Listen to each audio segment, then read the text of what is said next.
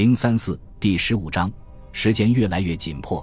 此后几天，由于驻兵原仓，原田未能与剑桥上的指挥官接触。南云和草鹿实在太忙，不能和他聊天。当然，参谋中的一些熟人和一些飞行员常来探望，把重要的情况告诉他。然而，在海战前极为关键的三天里，南云未能得到这位在海军航空兵作战方面最有发言权的军官的直接帮助。五月三十一日，东京时间六月一日，山本的主力部队原定要次日加油。便派凤翔号的巡逻机去寻找游船。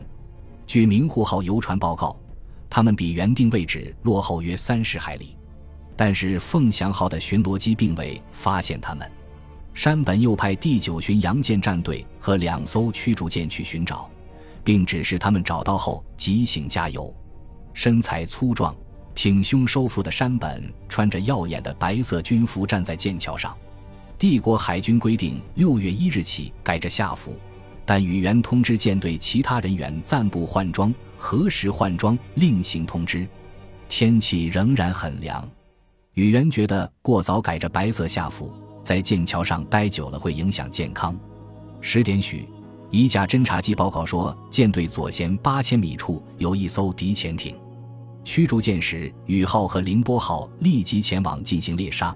同时，舰队向右加速行驶，进行规避。三河对报来的敌情表示怀疑。接着，凤翔号发信号说已经击中。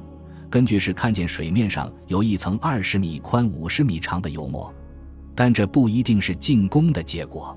可能他们误认为这片油膜表明水下有潜艇。三河还指出，有时人们会误把上浮的鲸鱼当作潜艇。然而。那天，其他地方也发现了潜艇。威克岛的一架水上飞机在该岛北东北和东北方向的四百至五百海里水域发现数艘潜艇。沃特杰岛的一架飞机在该岛北东北方向五百海里处发现一艘潜艇。宇垣得到这些报告后，判定美国人已对日军企图有所觉察。日方监听到的夏威夷地区的一百八十多次无线电联络中。标明紧急的有七十二次之多，可以认为敌人对我方行动肯定已有觉察，并正在准备迎击我们。语言写道：“特别是几乎可以肯定，他们已于中途岛西南方六百海里附近部署了潜艇，他们与飞机一起加强了对该岛的警戒。其实，英格利西的潜艇警戒线几乎在中途岛的正西方。那天晚上。”另一条令人不安的消息传到大和号上，使军官们大为气恼。三河写道：“悉尼电台说日军在悉尼港内发起了攻击，但有关部队却无正式报告，因而进攻详情不得而知。我很担心，他们很可能未能返回。”澳大利亚电台谈到了日本人搞了一次袖珍潜艇袭击，说日本人这样做是雕虫小技，愚蠢而又徒劳。宇垣对袖珍潜艇作战很感兴趣，他本人就有不成功便成仁的想法。他对那些作战勇敢但却毫无建树的年轻人特别宠爱，至少在他无所不谈的日记里可以看出这一点。他写道：“可以设想，这些潜艇的攻击一定给敌人造成了相当大的破坏。愿老天保佑艇员们安全返回。”呜呼！宇垣对潜艇的破坏性如此深信不疑，为部下的安全如此虔诚祷告。可是，唯一的破坏仅仅是，一枚鱼雷从目标美巡洋舰芝加哥号下穿过，炸掉了作为营房的一艘老式渡船的船底，炸死了一些水兵。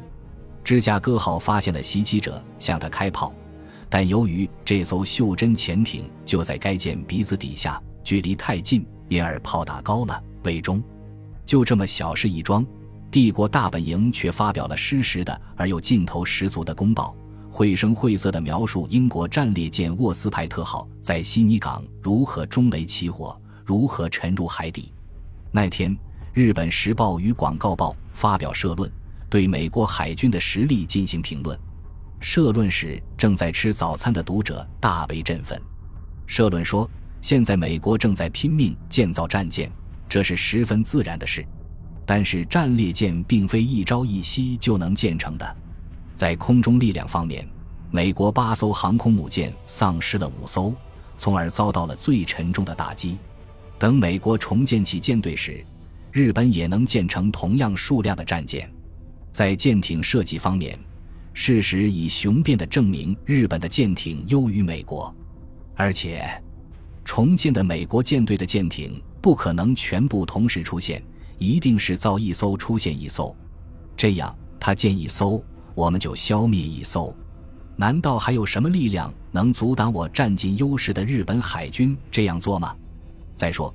美国舰队的机动性已经随着其海军基地逐个被日本所占领而遭到了几乎难以置信的削弱。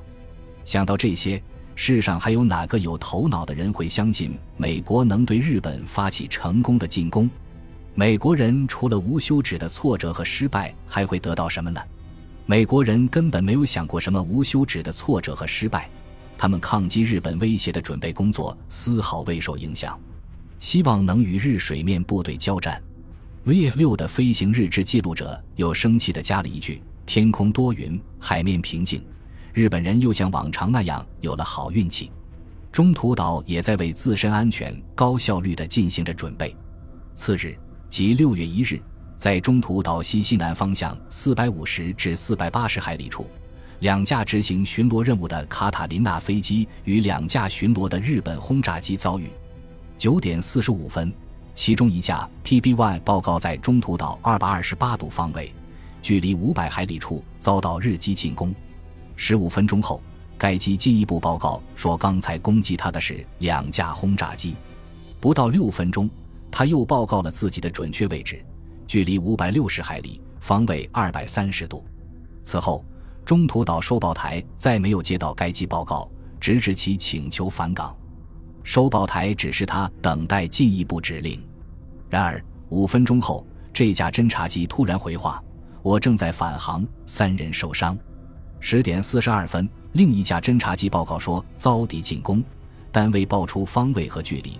不到十二分钟，他又报告说：“我正在返航。”这两架 PBY 反抵中途岛，带回了一名受伤的军官和两名伤兵。从而进一步证明，这种体大笨重的飞机确实不经打。这次遭遇的消息传到南云的旗舰赤城号上，渊田在病原舱的病床上伸了伸手脚，然后做了点计算。日军曾估计美中途岛空中巡逻半径不超过五百海里，但是根据刚刚收到的这一事件的报告，遭遇点位于沃特杰岛北东北五百海里处。这表明中途岛守军已将搜索半径扩大到七百海里。渊田又算了一下，得出结果后皱起了眉头。如果美国人飞出中途岛这么远，那么现正在中途岛以西一千海里处，以每天大约二百四十海里的速度向东北方行驶的输送船团，六月三日就将进入美国人的巡逻圈。这比机动部队对中途岛实施软化打击的日期提前了两天。作战计划要求田中有意使自己的船队被美国人发现，以使他们误认为日军将以南方为主攻方向。但是，自我暴露的时间应该是在六月六日，即 N 一日。所以，即便从其自身安全考虑，田中可能也来得太快了。史汀生比渊田还要担心。那天上午在华盛顿，史汀生召开了军事委员会会议，会上。马歇尔报告了他的西海岸之行。这位陆军部长说：“我们正在抽调一切可能抽调的飞机，以便派出去对付日军这一威胁。形势十分严峻，他们在运载舰艇、航空母舰方面的实力比我们强得多。而且，我们的战列舰为了得到陆基飞机的保护，就得紧靠海岸。然而，如果海军审时度势，不冒险使出空中保护伞之外，我们也许能够将他们指日军诱入我们可以有所作为的位置，揍他几下就跑，这样也许能扯平双方海军的态势，或许还能更好一些。史汀生对即将到来的战役的预想至少是有趣的，他认为战役将在加利福尼亚州南部海岸之外的某海面打响，美国的战列舰将提心吊胆的靠近海岸。如果海军各机动部队不离开陆军的陆基轰炸机的保护还有可能瞅准机会打他几下稍稍缓和一下难以取胜的战局。本集播放完毕感谢您的收听喜欢请订阅加关注主页有更多精彩内容。